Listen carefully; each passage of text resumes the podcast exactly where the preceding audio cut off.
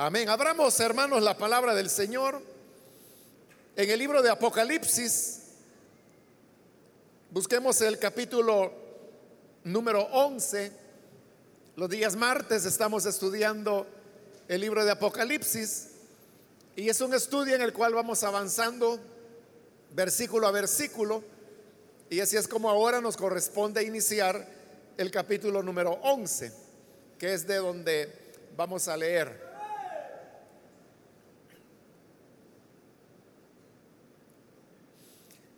La palabra de Dios dice en el libro de Apocalipsis capítulo 11 y versículo 1, se me dio una caña que servía para medir y se me ordenó, levántate y mide el templo de Dios y el altar y calcula cuántos pueden adorar allí. Pero no incluyas el atrio exterior del templo, no lo midas, porque ha sido entregado a las naciones paganas, las cuales pisotearán la ciudad santa durante 42 meses. Por mi parte, yo encargaré a mis dos testigos que vestidos de luto, profeticen durante mil doscientos sesenta días. Estos dos testigos son los dos olivos y los dos candelabros que permanecen delante del Señor de la tierra. Si alguien quiere hacerles daño, ellos lanzan fuego por la boca y consumen a sus enemigos. Así habrá de morir cualquiera que intente hacerles daño. Estos testigos tienen poder para cerrar el cielo a fin de que no llueva mientras estén profetizando. Y tienen poder para convertir las aguas en sangre y para azotar la tierra cuantas veces quieran con toda clase de plagas. Hasta ahí vamos a dejar la lectura. Pueden tomar sus asientos, por favor, hermanos.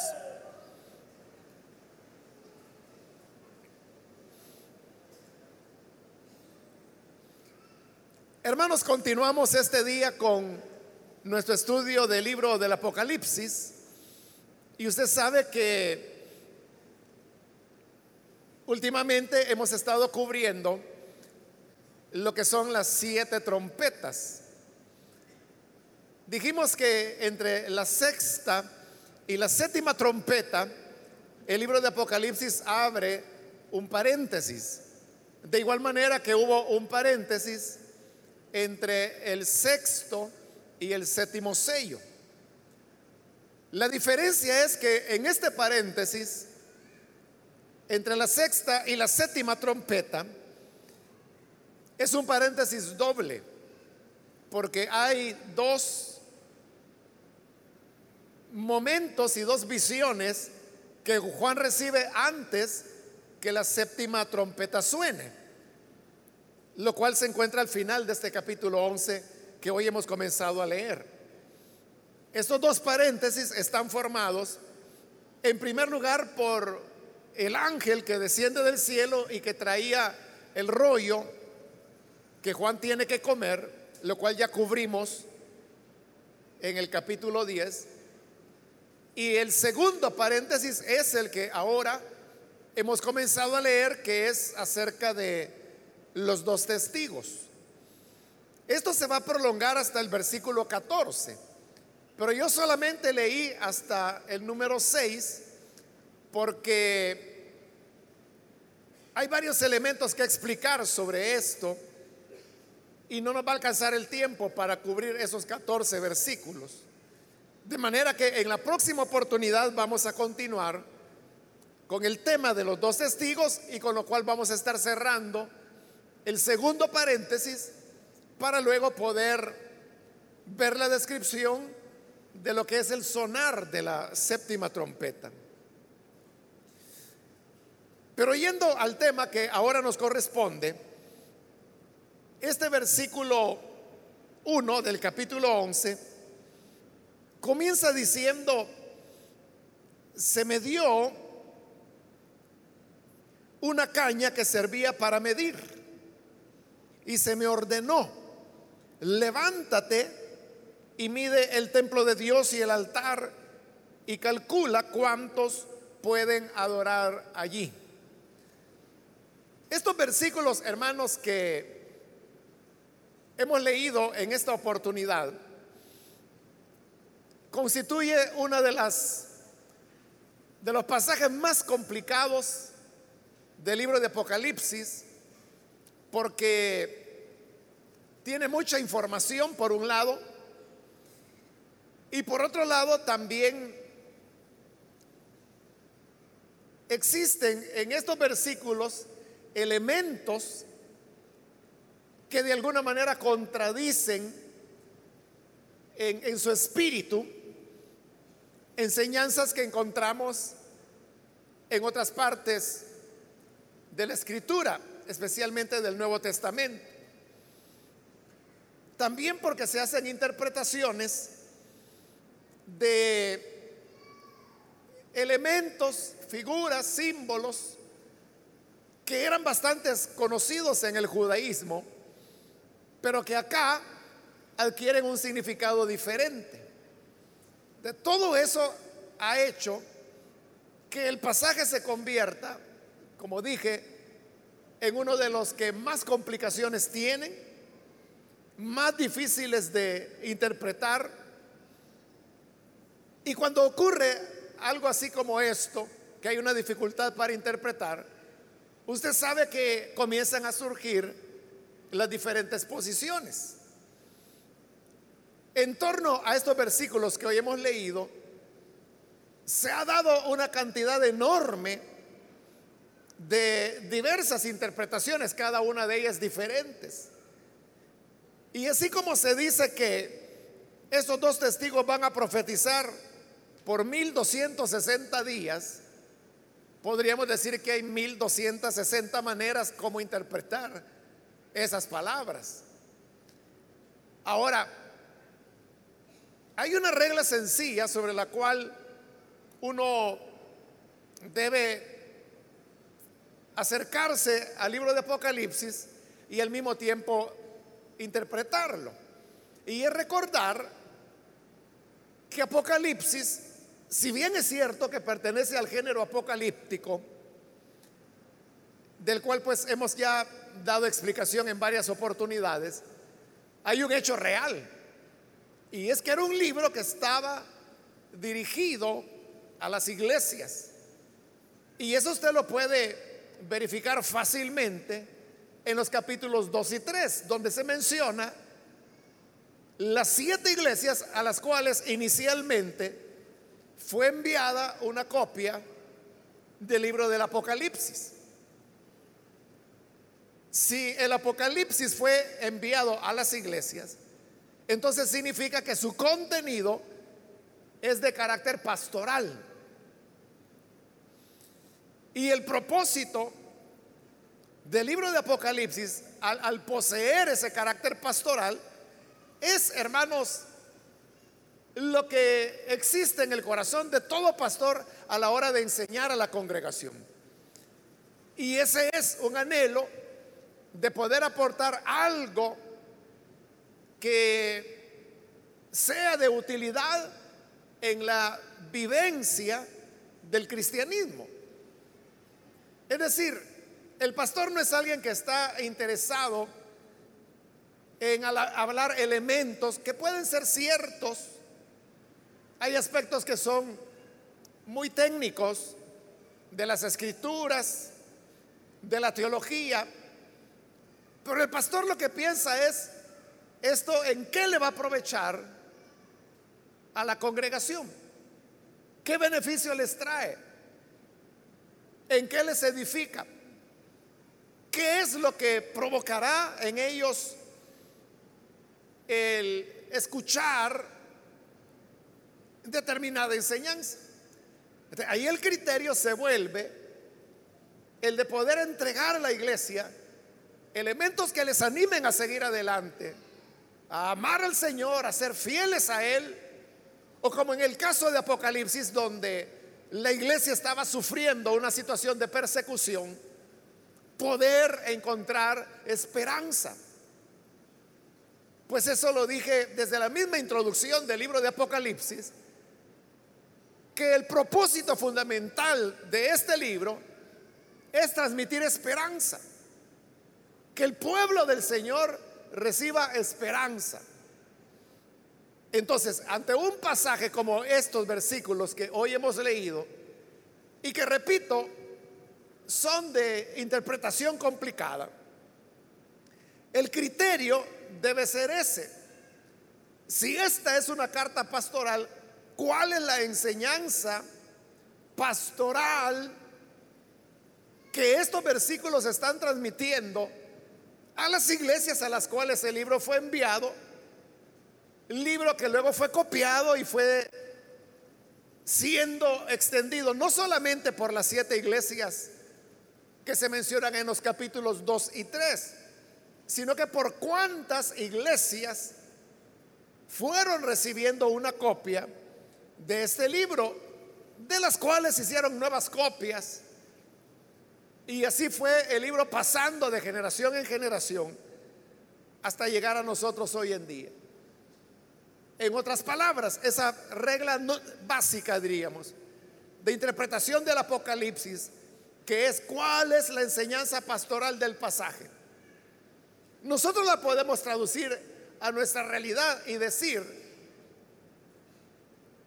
¿qué de provecho puedo yo obtener de estos versículos? De todos estos aspectos que acá se mencionan, ¿qué de provecho puedo yo recibir o qué puedo aprender que me sirva en mi día a día de la vida cristiana. Eso es lo que vamos a hacer nosotros.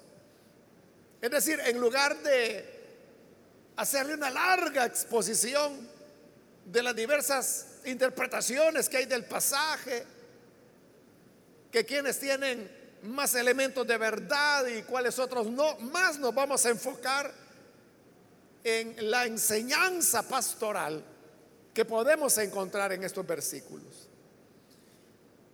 Entonces, al releer el versículo 1, usted puede ver que Juan recibe una vara, una caña para medir. Porque esa, hermanos, era la manera como eh, se medían eh, distancias en la época del siglo primero, que es cuando este libro fue escrito. Es hermano similar pues a que el estudiante, por ejemplo, que cuando va a la escuela les piden el estuche de geometría. Y un elemento fundamental del estuche de geometría es la regla. Porque la regla es la que le sirve para medir. Y ahí los niños comienzan a relacionarse con los centímetros, con los milímetros, con las pulgadas.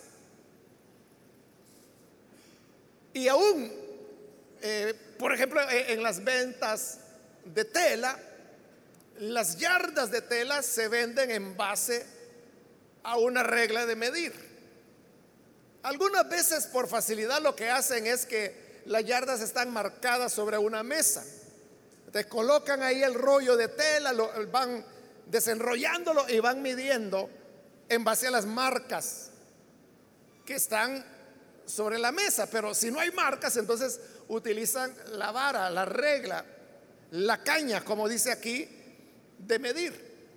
Entonces no nos debe extrañar que ese fuera el instrumento de la época para sacar medidas. Entonces dice Juan, se me dio una caña que servía para medir y se me ordenó.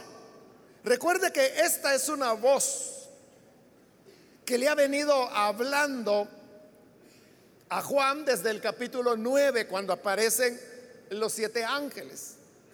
Pero esta es ya la última vez que esa voz le habla y le dice, levántate y mide el templo de Dios y el altar y calcula cuántos pueden adorar allí. Y luego en el versículo 2, pero no incluyas el atrio exterior del templo, no lo midas, porque ha sido entregado a las naciones paganas, las cuales pisotearán la ciudad santa durante 42 meses. Entonces vea, se le manda en primer lugar que tiene que medir el templo de Dios y el altar. Recuerde que el templo tenía tres partes, comenzando de afuera hacia adentro. En primer lugar estaba el atrio, que era la parte más externa. Dentro del atrio, en el centro, se ubicaba lo que era ya propiamente el edificio del templo. El atrio era una antesala, pero luego venía ya el propio templo. El templo estaba, tenía dos secciones más todavía. El lugar santo, que se encontraba al entrar al templo, y luego estaba el, tercer elemento que era el lugar santísimo, que era el corazón del templo, el lugar muy sagrado, que por eso se le llama el lugar santísimo, a diferencia del lugar santo y a diferencia del atrio. Entonces, cuando acá se le manda a medir, note que se le está diciendo, levántate y mide el templo de Dios y el altar. Es decir, le está pidiendo las medidas del templo. Ese es el que está dentro del atrio. De lo que él va a medir es el edificio que contiene, en primer lugar, el lugar santo y luego el lugar santísimo. Eso es lo que él va a medir. No va a medir el atrio. Al contrario, en el versículo 2 se le dice, pero no incluyas el atrio exterior del templo. El atrio ese no, no tenía que medirlo, solo el edificio. Y le dice que también tiene que medir el altar. ¿Para qué es esta medida? Le dice al final del versículo 1, calcula cuántos pueden adorar allí. El propósito de medir las dimensiones y medir el altar era calcular cuántas personas podían adorar en este recinto. Ahora, en el versículo 2, pero no incluyas el atrio exterior del templo, del cual pues ya le expliqué qué era, no lo midas, porque ha sido entregado a las naciones paganas, las cuales pisotearán la ciudad santa durante 42 meses.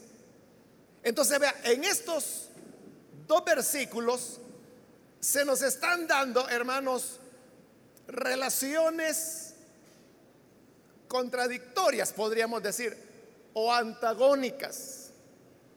Porque se habla de lo que hay que medir y de lo que no hay que medir. Habla de los que son pueblo de Dios y por otro lado de los que son naciones paganas. Y luego habla de los que adoran en oposición a los que pisotean la ciudad santa.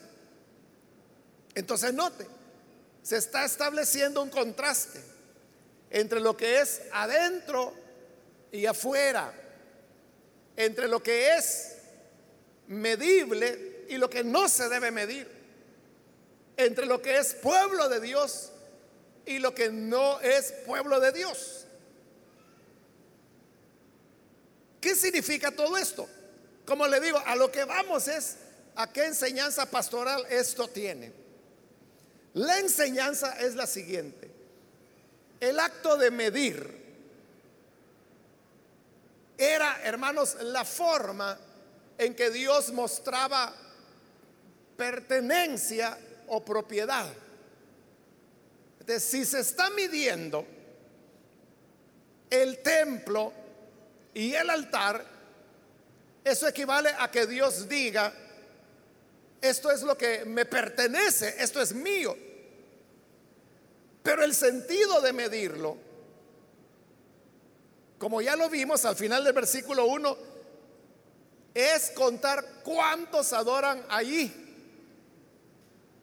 En otras palabras, no es que Dios esté tanto interesado en conocer cuántos metros tiene el templo de largo, de alto, de ancho, o cuánto mide el altar de altura, de anchura, de profundidad. O sea, no ese es el objeto.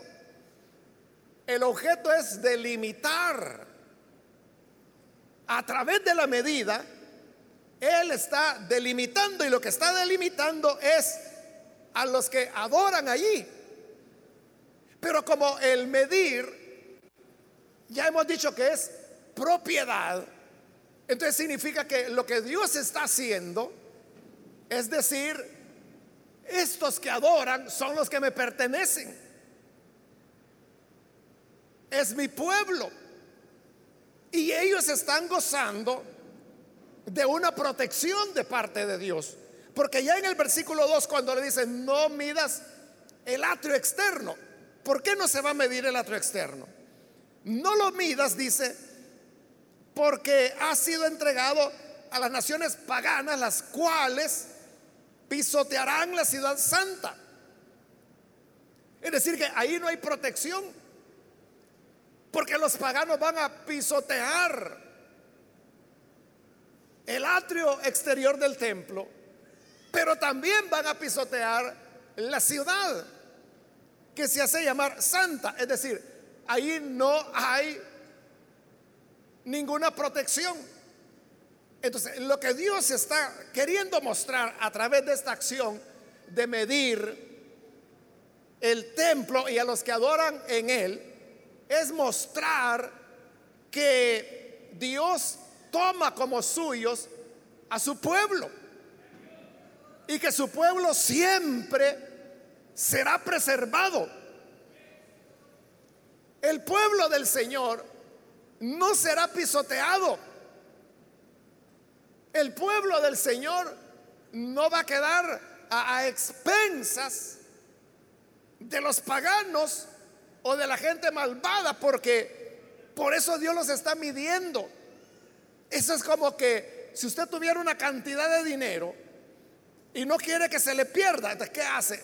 Usted cuenta el dinero.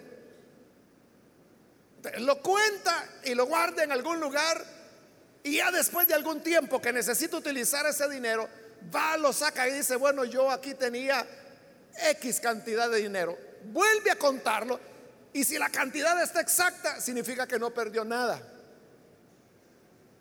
Pero ¿cómo sabe que no perdió nada? Porque lo contó.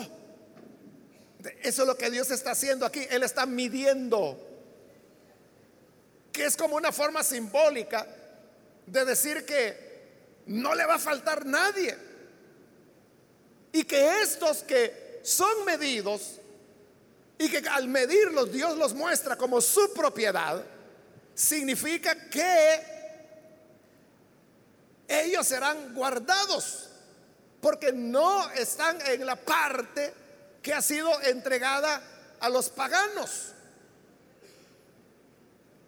La enseñanza pastoral entonces es que los momentos que la iglesia, que el pueblo del Señor atraviesa o puede atravesar, en algunos momentos son muy críticos. Y a eso se refiere los 42 meses que vamos a mencionar en un momento. Pero está hablando de un momento sumamente difícil, crítico, pero en esa crisis enorme, el Señor tiene bien medidos a los suyos. Y los tiene guardados dentro de su santuario y en el altar. Recuerde que allá en el capítulo 6 vimos las almas de los mártires, de los que habían muerto por causa del testimonio, y dice que estaban debajo del altar. Ese es el pueblo de Dios. El altar siempre está relacionado con el pueblo de Dios. Esa es la tercera vez en Apocalipsis que se menciona el altar. La primera vez es en relación con los mártires. La segunda vez la vimos hace poco es en relación a la oración de los santos. Y aquí en la tercera es en relación a los que adoran a Dios. La iglesia, hermanos, siempre seguirá adelante. La iglesia no será derrotada. A eso se refirió el Señor Jesús cuando dijo, edificaré mi iglesia y las puertas de la muerte no podrán contra ella. La iglesia siempre será preservada, siempre será triunfante. La iglesia prevalecerá aún en los momentos más difíciles, más complicados. Y recuerde que cuando Apocalipsis es escrito y lo reciben las iglesias, entonces ellos descubren en esto la enseñanza pastoral de la que estoy hablando. Y es que el Señor nos cuida. El Señor nos guarda. Usted sabe que hay enemigos de los cristianos, enemigos del Evangelio.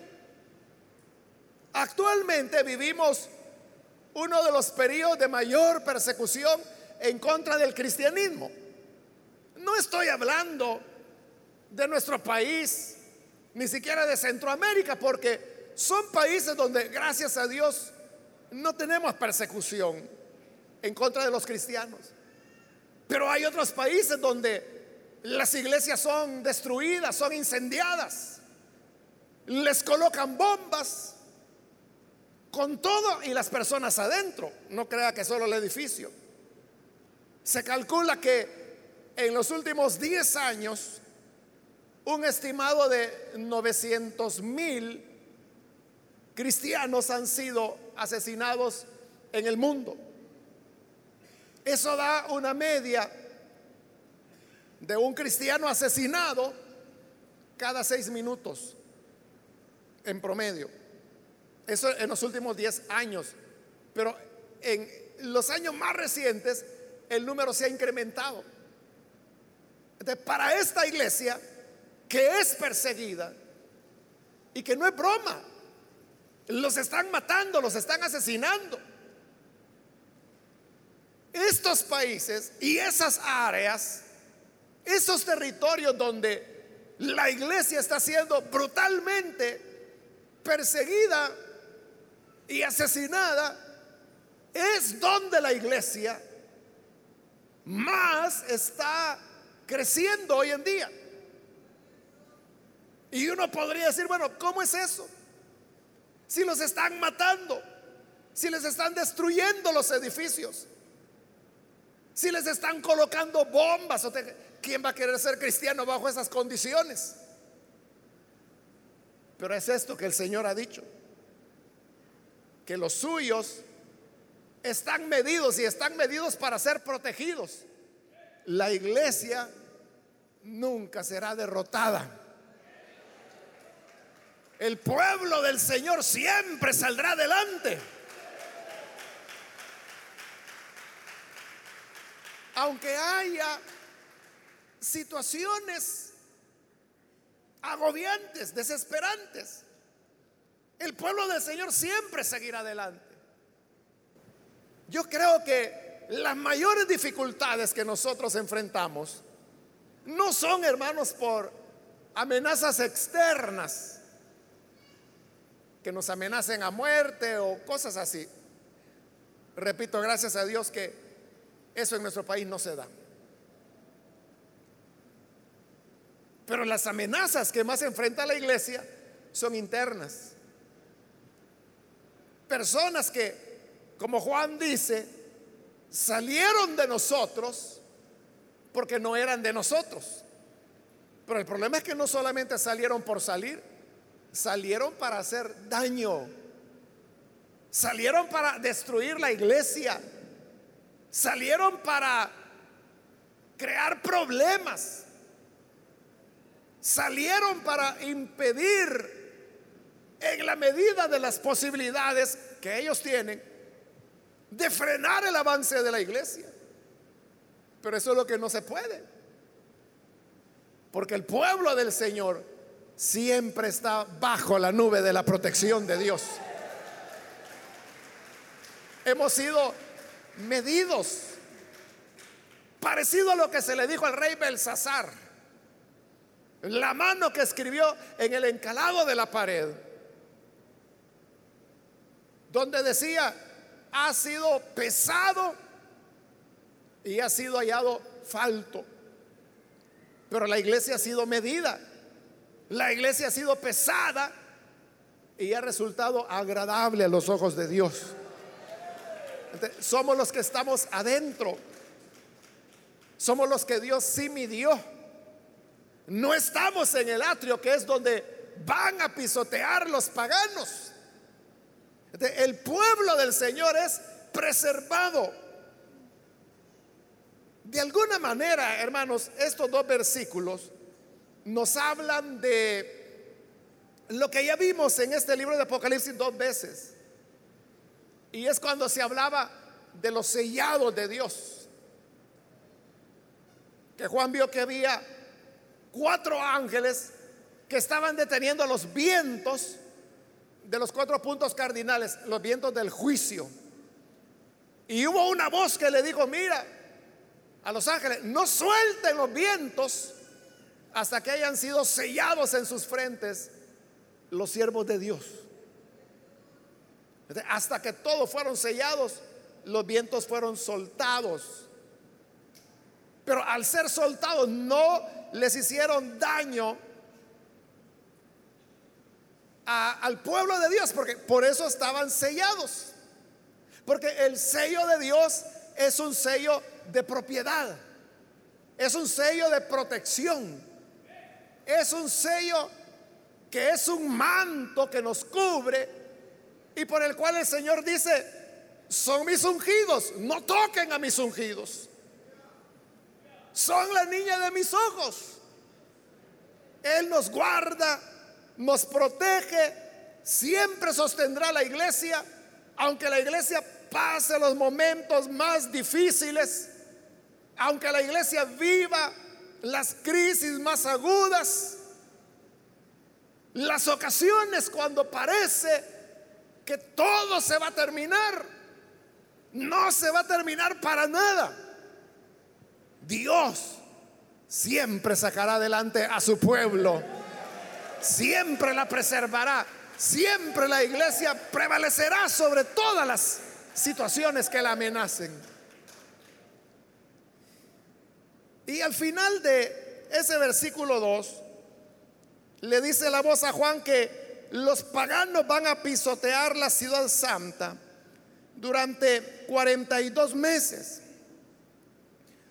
42 meses, hermanos, significa tres años y medio. De igual manera, en el versículo 3, cuando se habla de 1260 días, también eso equivale a tres años y medio. Pero hay otra expresión más que aparece en el libro de Apocalipsis y es la expresión tiempo, tiempos y la mitad de un tiempo, que es otra manera de decir tres años y medio, porque dice tiempo en singular que es uno, tiempos que es en plural que son dos, ahí va tres y medio dice tiempo, tiempos y medio tiempo. Tres años y medio. Este número, hermanos, aparece cinco veces en el libro de Apocalipsis. Aquí aparece dos veces, pero todavía va a aparecer tres veces más en el libro de Apocalipsis. Entonces, esa repetición de esa cantidad de tiempo, que vea, se presenta de varias maneras. Si solamente apareciera como tiempo, tiempos y la mitad de un tiempo, uno podría decir, bueno, eso es algo alegórico, eso hay que entenderlo de alguna manera, que no necesariamente significa un plazo específico. Pero cuando ya habla de 42 meses, o aún cuando habla de 1260 días, no queda duda que está hablando de un plazo de tiempo. Sobre todo si la misma cantidad se repite, como le he dicho, cinco veces en Apocalipsis. Pero eso no es todo. Ocurre que el, misma, la misma cantidad de tiempo, el mismo lapso de tres años y medio, 42 meses o 1260 días, sucede que también se repite cinco veces en el libro de Daniel. Y si usted ve en el libro de Daniel, ese plazo de tres años y medio se refiere a lo que Daniel menciona que es como el periodo más angustioso que el pueblo de Israel le tocó vivir y es cuando se va a producir lo que se traduce como la abominación desoladora. La profecía de Daniel se refería a el ataque que hizo un personaje llamado eh, Antíoco Epífanes, quien invadió a Israel en el periodo que nosotros llamamos intertestamentario. Es decir, entre el Antiguo Testamento y el Nuevo Testamento, ahí hay un espacio de más o menos 400 años. Ahí se dieron muchos hechos importantísimos en la vida de Israel y que nosotros los desconocemos porque no están dentro del el canon de los libros que nosotros reconocemos como sagrados. Pero Antíoque Epífanes fue alguien que le hizo mucho daño a Israel. Él, por ejemplo, ordenó que fueran destruidas todas las copias de las escrituras que los judíos tenían. Prohibió que se celebrara la Pascua y todas las demás fiestas judías. Abolió el sacerdocio levítico que Dios había establecido.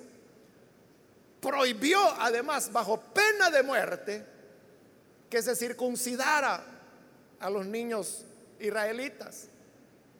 Y además de eso, y esta es la abominación desoladora, él colocó una imagen de Zeus en el lugar santo. Algunos incluso dicen que fue en el lugar santísimo, algunos historiadores de la época, como Flavio Josefo, por ejemplo, en su obra Guerra de los Judíos, él menciona que el ídolo, él lo colocó en el lugar santísimo. Y como parte de esa adoración a Zeus, se le ofrecían cerdos, es decir, cerdos eran sacrificados dentro del templo de Dios. Y usted sabe que el cerdo era un animal inmundo, era abominable delante de Dios. Entonces, esa profanación es a lo que Daniel le llamó la abominación desoladora, pero que el Señor Jesús en su discurso profético, como se le llama, anunció que vendrá nuevamente. Entonces, significa que estos 42 meses del versículo 2, como los 1260 días del versículo 3, de lo que nos están hablando, hermanos, es de un periodo de grandes dificultades, de grandes luchas, donde se pone a prueba la fe del creyente donde se pone a prueba la valentía de los que confían en el Señor. Entonces, las escrituras hablan de que en esos momentos, cuando arrecia la persecución, en esos momentos cuando las cosas van peor, ahí es cuando el Señor está mostrando, como lo hemos dicho, su protección, su cuidado, porque entonces es cuando estamos dentro del templo y ligados al altar de Dios, los cuales Dios ha medido. Y allí podemos gozar de seguridad porque lo que está expuesto al peligro y entregado por 42 meses, es decir, el periodo crítico, es el atrio exterior, donde ahí ya no hay gente que adora a Dios. Al contrario, eso fue entregado a los paganos. Entonces, esta mención de los 42 meses o los 1260 días, de lo que nos están hablando, hermanos, es del cuidado del Señor, de la protección, que como le decía que en los momentos más críticos, Él protegerá a su pueblo. Cuando las cosas se ponen peores, cuando más oscuras son las situaciones, es cuando más resplandece el rostro de nuestro Dios sobre su pueblo. Así como en la oscuridad, la más leve luz se ve en la oscuridad y mientras mayor es la oscuridad, más visible es la pequeña luz, más gloriosa es la luz del rostro del Señor cuando su pueblo vive en situaciones difíciles. Pero hay otra enseñanza más.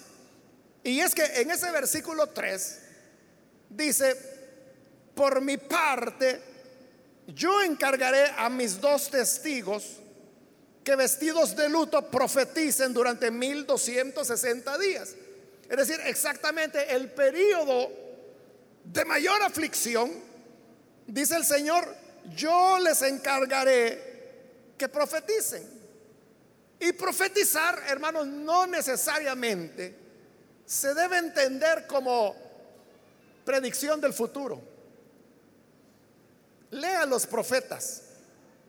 Lea Isaías, lea Jeremías, lea Ezequiel, lea Daniel, lea todos los profetas. Y se dará cuenta que lo que ellos menos hacían era predecir. Algunas veces lo hacían, pero en la menor cantidad de casos. Lo que más ellos decían al profetizar no eran anuncios del futuro, sino que era señalamiento del pecado que había en su presente. Esos son los profetas. Cuando aquí dice que sus dos testigos van a profetizar, igual significa que en los periodos más críticos, porque dice que profeticen durante 1260 días, que ya dijimos es el periodo angustioso, pero es ahí donde van a profetizar. Eso significa que en esas situaciones caóticas, muy difíciles, muy complicadas para el pueblo del Señor, no solo es el elemento de la protección, porque Dios nos tiene medidos, sino que también es el, la enseñanza de que Dios no se va a quedar callado. Siempre habrá quien dé testimonio del Señor. En las situaciones más difíciles, en las situaciones más complicadas, Siempre Dios no se va a quedar sin testigos. Siempre levantará personas que puedan hablar la palabra del Señor. Parecido a lo que el Señor le dijo a Ezequiel. Le dijo, mira Ezequiel, dile a este pueblo todas las rebeliones que han cometido contra mí. Ellos le dijo, no te van a hacer caso. No esperes que nadie se convierta porque vas a tener cero conversiones. Pero por lo menos sabrán que hubo profeta en medio de ellos. Ese es el propósito de Dios. que en los momentos más complicados las personas darán testimonio. Y aquí se habla de los dos testigos. ¿Por qué son dos? Porque eso es lo que la ley dice. Que por el testimonio de dos o tres testigos se decidirá todo asunto. Esa es la razón por la cual cuando el Señor envió a sus discípulos, dicen los evangelios que los envió de dos en dos. Nosotros somos los que imaginativamente interpretamos que los envió de dos en dos para que no fueran solos, para que se pudieran apoyar, para que se diera ánimo el uno al otro. No, no, eso no era el propósito. El propósito era que toda situación se definía por el testimonio de dos o tres testigos. Dios envía a sus dos testigos en los momentos de mayor crisis porque es la manera de reafirmar que determinado testimonio es verdad. Y aquí cuál es el testimonio que ellos están reafirmando. Eso es interesante del pasaje, que no tenemos ni una palabra que los dos testigos hayan dicho. Pero aunque no se nos dice ni una palabra de lo que ellos dicen, algo sí podemos tener seguro. Y es de que cuando hablan de que profetizarán por 1260 días, entonces ya le dije, profetizar es decir lo que Dios quiere que se diga en este momento. Señalar el pecado que hay que señalar ahora. Eso es lo que hace el profeta.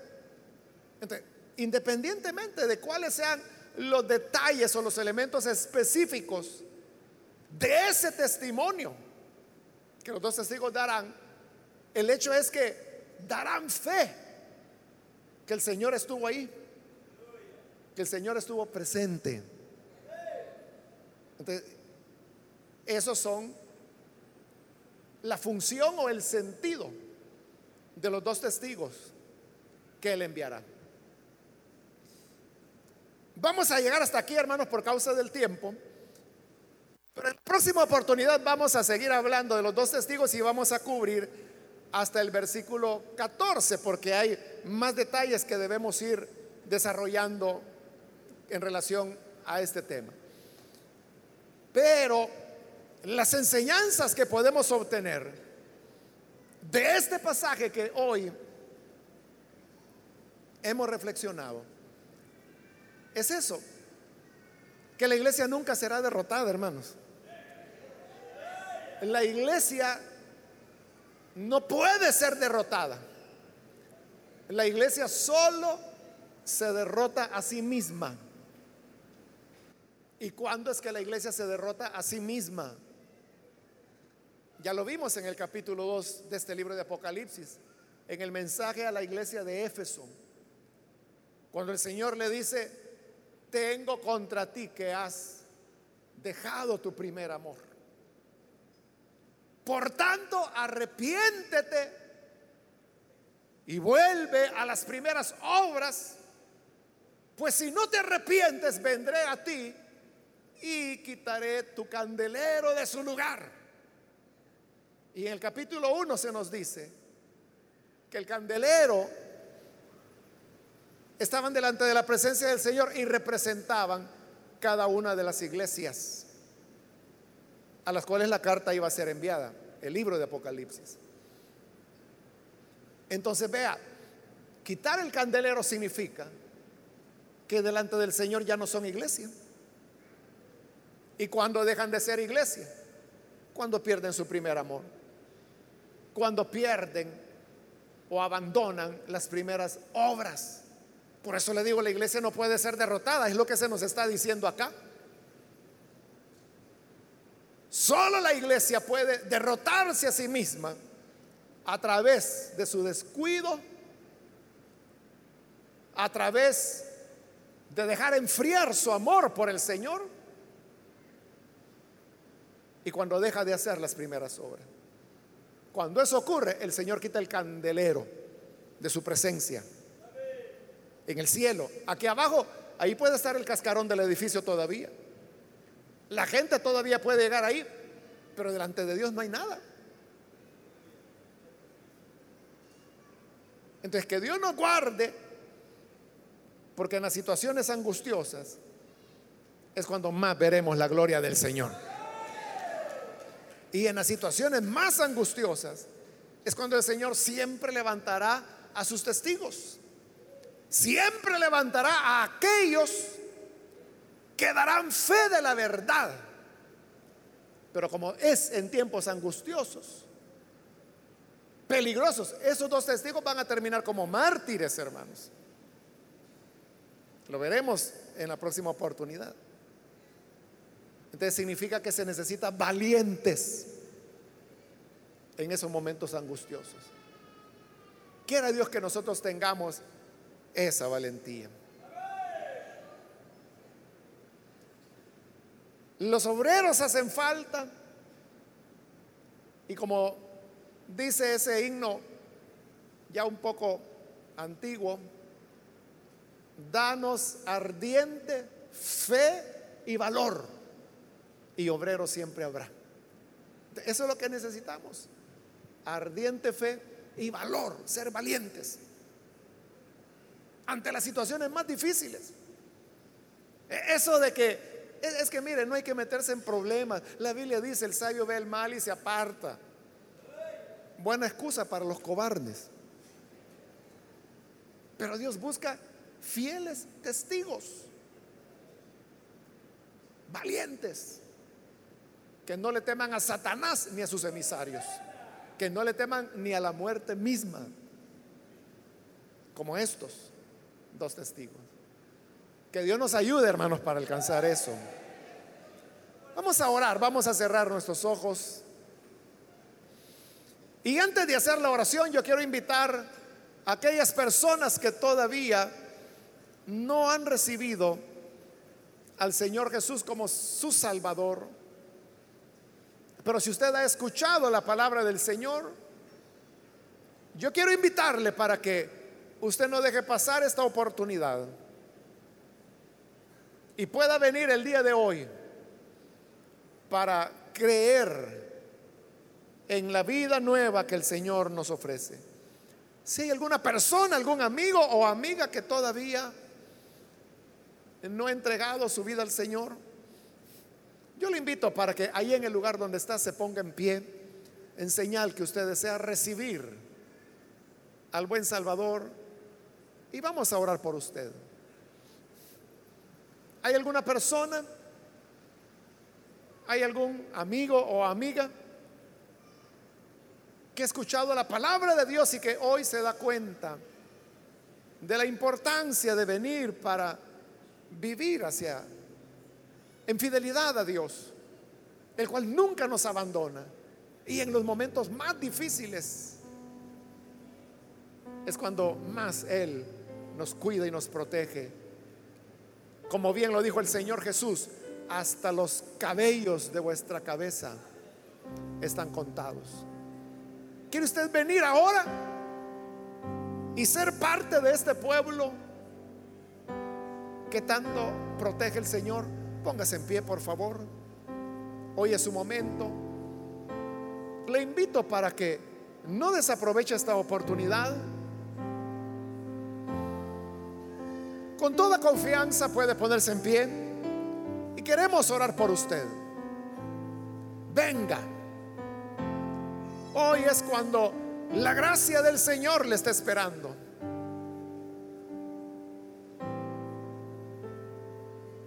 También si hay hermanos que se han alejado del Señor, pero hoy necesitan reconciliarse. Yo le invito para que usted no pierda la oportunidad necesita reconciliarse. Ya no es tiempo de andar lejos del Señor. Vivimos en días cuando más que nunca debemos ser fieles a Él.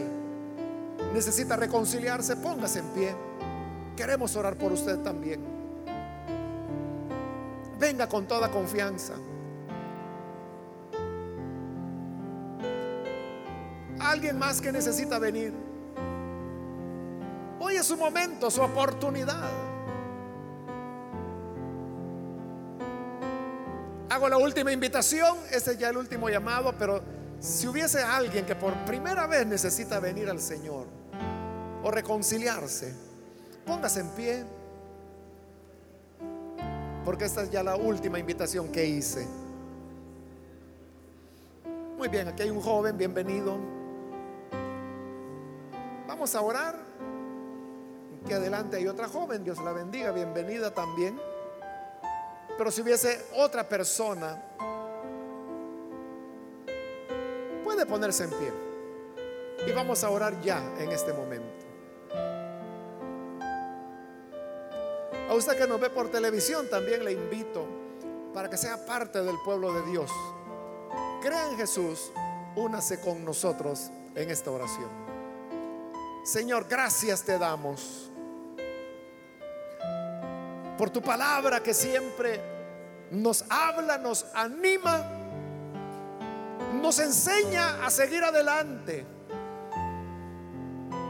Queremos pedirte por estas personas que están aquí al frente, que están entregando sus vidas a ti. Padre, las ponemos en tus manos para que tú les cambies, les transformes, les hagas nuevas criaturas para que puedan servirte, amarte. Que no vayan, Señor, a apartarse nunca de tu lado, sino que sean fieles como tú eres fiel hacia nosotros. También te rogamos por los televidentes, por los radioescuchas, por aquellos que a través de internet están escuchando y uniéndose a esta oración. Perdónales. Cámbiales. Hazles nuevas criaturas. Que puedan servirte, Señor. Y no se aparten jamás de tu lado. Por Jesús nuestro Señor lo pedimos. Amén. Y amén. Amén. Damos la bienvenida a estas personas.